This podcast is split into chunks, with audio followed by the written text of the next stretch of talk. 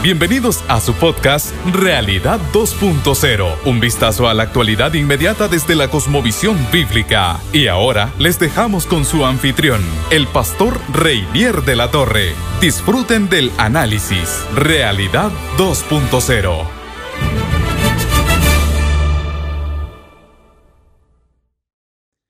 Bueno, qué alegría, qué bendición, qué privilegio que podamos una vez más eh, estar juntos usted y yo, ¿verdad? A través de, esta maravilla del podcast, de esta maravilla de, la radio, de este tipo de radio en internet, para echarle un vistazo, una ojeada un poco crítica, un poco analítica a la, a la sociedad que nos rodea, ¿verdad? A esta realidad en la que vivimos. Una, una realidad que a veces se torna desafiante, siempre muy interesante, con muchas cosas para analizar, pero es el mundo donde Dios nos ha puesto a usted y a mí para influir, para ministrar, así que tenemos que conocerlo.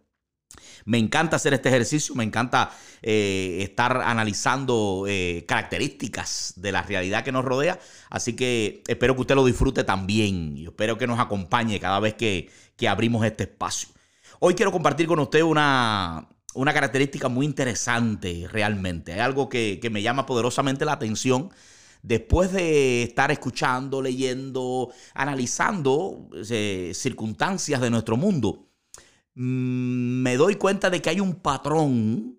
Bueno, hay muchos patrones, pero hay uno específicamente que quiero hablarte eh, hoy que se repite, se repite en varias áreas, en varias áreas de nuestra vida. Sabemos que hay fuerzas, sabemos que hay fuerzas que están por supuesto, influyendo sobre la sociedad para conducir a nuestra sociedad eh, a ciertos derroteros, a ciertos destinos, ¿verdad? Hay gente que tiene planes, hay gente que tiene, eh, eh, por supuesto, metas, ¿verdad? Que alcanzar, hay fuerzas poderosas que están también enfrentándose unas a otras con el objetivo de captar, digamos, el timón de la sociedad y llevarlos hacia diferentes rumbos que ya tienen determinados. Pero cuando uno se pone a analizar todas estas fuerzas en conflicto y todas estas cosas que pasan, eh, uno se da cuenta que a veces hay patrones que se repiten en su forma de actuar. Mire qué interesante. Y quería compartir con usted ese patrón, quería compartir con usted ese patrón que se, que se ve empleado una y otra vez por parte de esas fuerzas que manejan áreas importantes de la sociedad. Ahora, ahora voy a explicarme de qué estoy hablando. No, no, se, me, no se me apure todavía. Eh, estoy hablando así de manera muy general y alguien puede preguntar, bueno, ¿qué estará hablando realmente eh, el pastor Reñera ahora con, esto que nos está diciendo? Pero eh, ahora mismo le explico, ahora mismo le explico. Muchas de esas fuerzas que tratan como decía, de conducir a la sociedad hasta ciertos destinos y hasta ciertas estructuras y características nuevas, ¿verdad? Que tratan de construir cosas, cosas nuevas, eh, tienen un, un, patrón que se repite en cuatro, en cuatro pasos, en cuatro pasos importantes. Y ahora lo comparto con ustedes esos cuatro pasos. Por ejemplo, paso número uno sería construir una imagen negativa de lo que existe. Escuche bien mediante el enfoque absoluto en lo malo. Así lo, así lo definí. Así lo. Y, veo que esto, eh, insisto en ello, mi hermano, y lo voy a hacer varias veces porque es parte de la idea que quiero dejar ahí en su, en, su mente.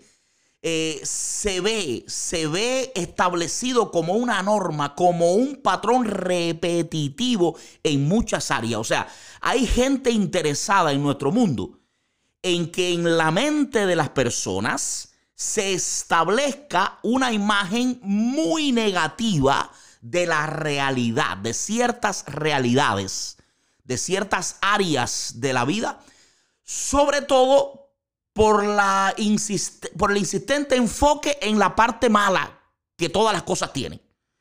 Todo, toda obra humana tiene una parte negativa porque no somos perfectos. El mal no lo encontramos a donde vamos. El mal viaja con nosotros, está dentro de nosotros. Por tanto, todo lo que el ser humano haga, toda sociedad, organización, toda estructura, todo proyecto, todo plan, todo lo que hagamos, por muy bueno que sea, por muy bueno que nos salga, va a tener ciertas cosas negativas, va a tener maldad también, va a tener injusticia, va a tener toda una serie de cosas. Ahora, para hacer un análisis real y justo de esa sociedad, hay que mirar ambas partes y hay que ver incluso cuáles prevalecen. Bueno, hay mucha gente interesada hoy en día en que no se mire ambas partes, se mire una sola parte, incluso en muchas ocasiones una parte que es la minoritaria no se le vea la, luz al sol, se le vean solo las manchas, como dice, ¿verdad?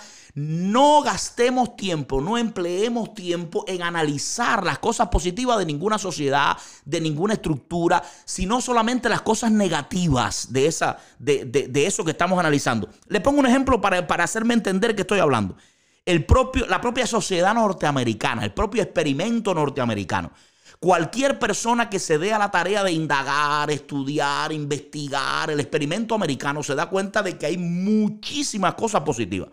Se da cuenta de que ha sido un éxito se da cuenta de que estamos hablando de más de 200 años de libertad, de, de democracia, sin un solo, eh, sin una sola revolución violenta, sin un problema en la transición democrática entre un presidente y otro, sin, sin que haya ninguna interrupción de ese plan democrático, ¿verdad? Como ha sucedido tanto en Latinoamérica.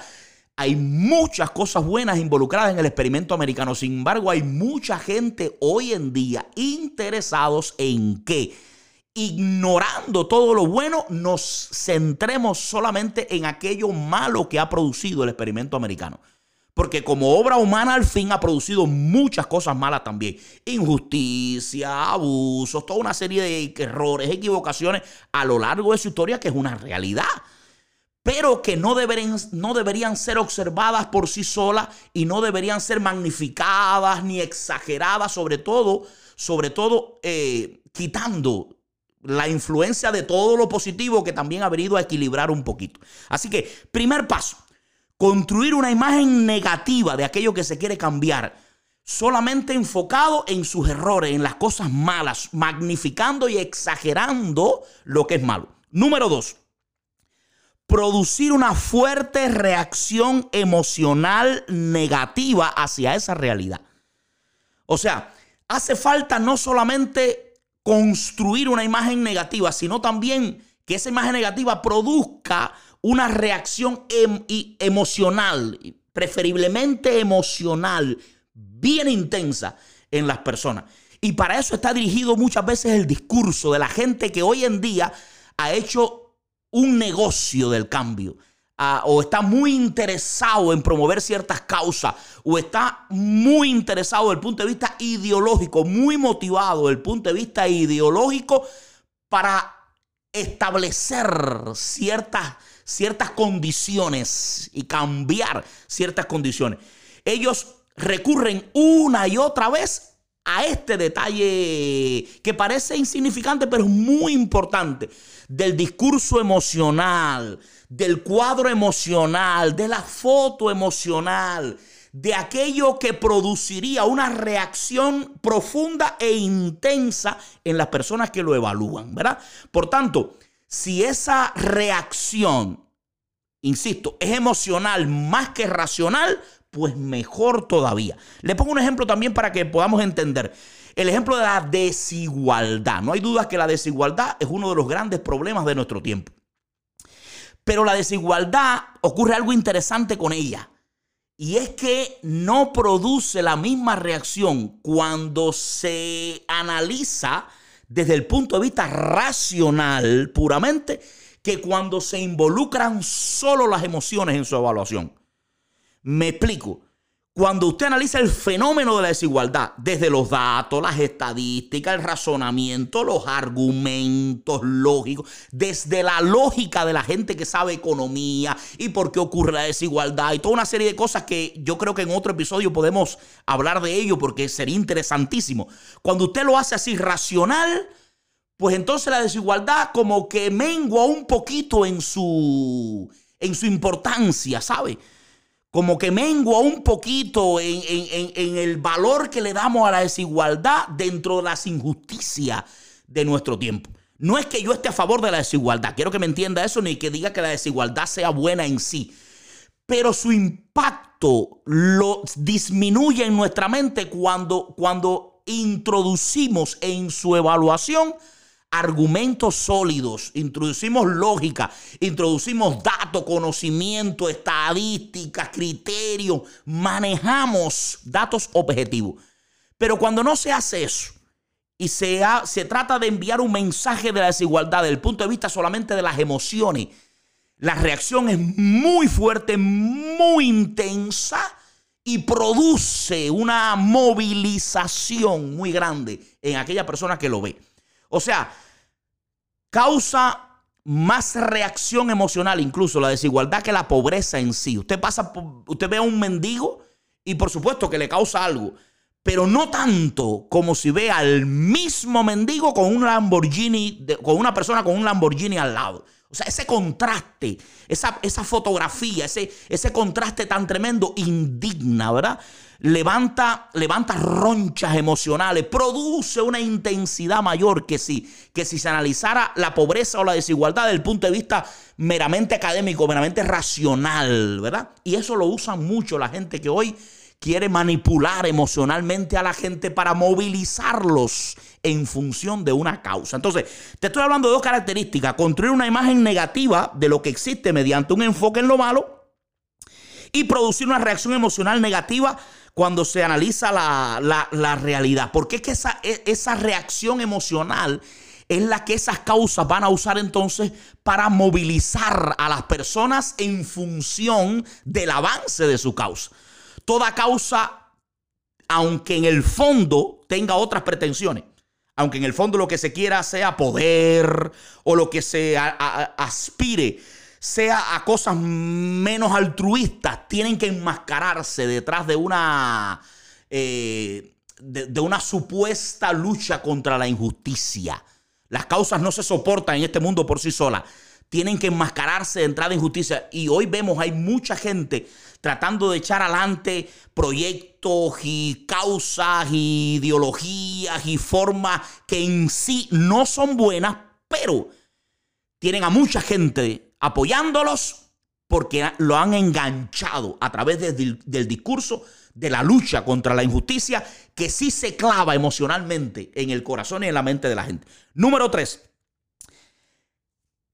culpar a las instituciones de los males y promover su desaparición. Mire qué interesante, qué interesante.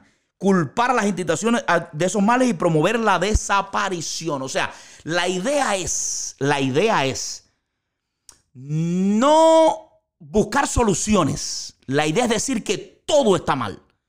No es arreglar los puntos que se puedan haber eh, torcido, sino responsabilizar a todo el sistema hacer una responsabilidad mucho más amplia para justificar el deseo de barrer con lo que existe y formar algo absolutamente nuevo. No se trata de que el capitalismo pueda ser perfectible o pueda ser mejorable, se trata de arrasar con el capitalismo para construir una cosa mejor. ¿Te entiende eso?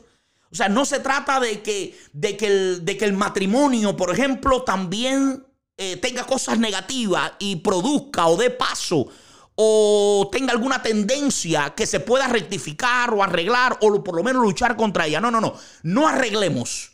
No busquemos dónde está el problema. No perdamos tiempo en tratar de arreglar o rectificar. Barramos, acabemos con lo que existe. Destruyamos el edificio, no lo arreglemos.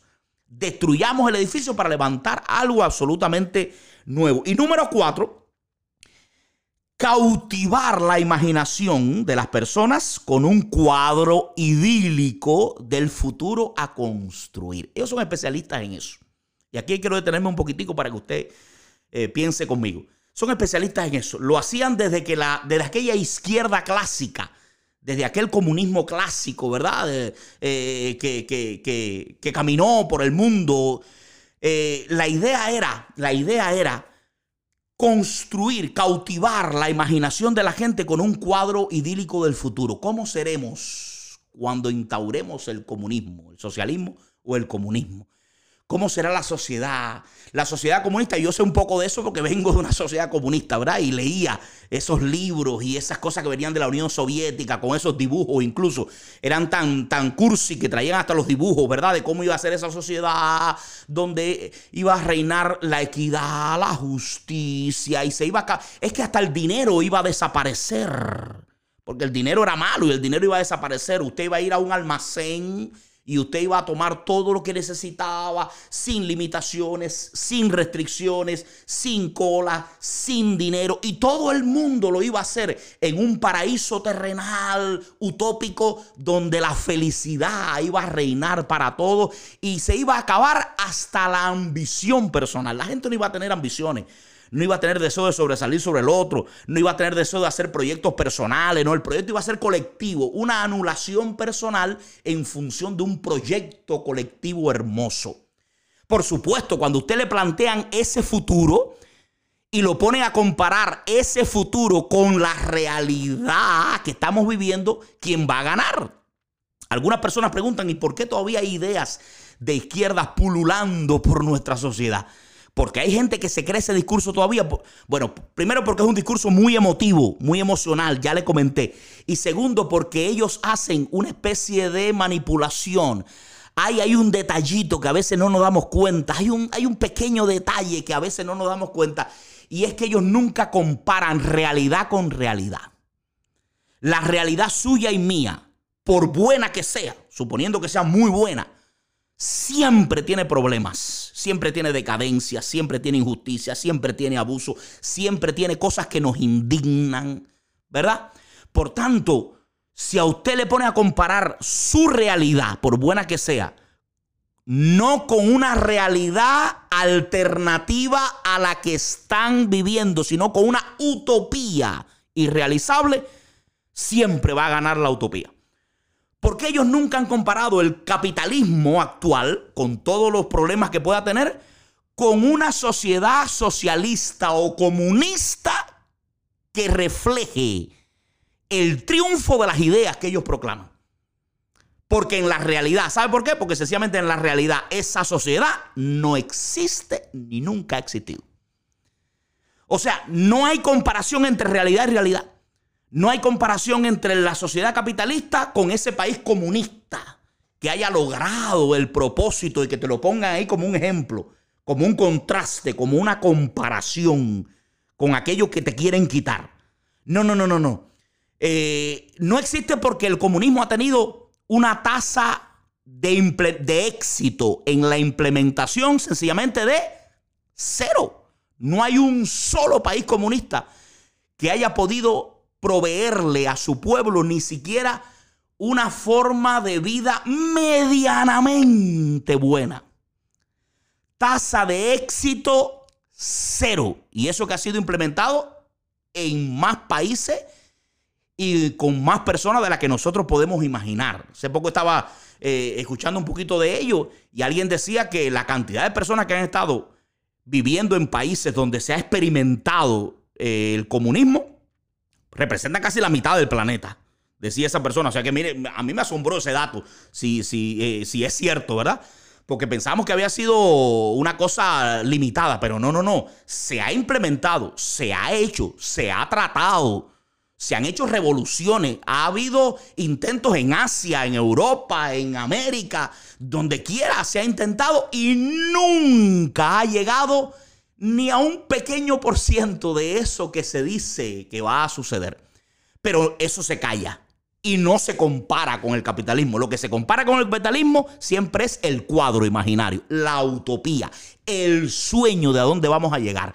Se acabará la discriminación, se acabará la injusticia, se acabarán los problemas, se acabará el dinero, se acabará la codicia, se acabarán los planes personales, se acabará todo, ¿verdad?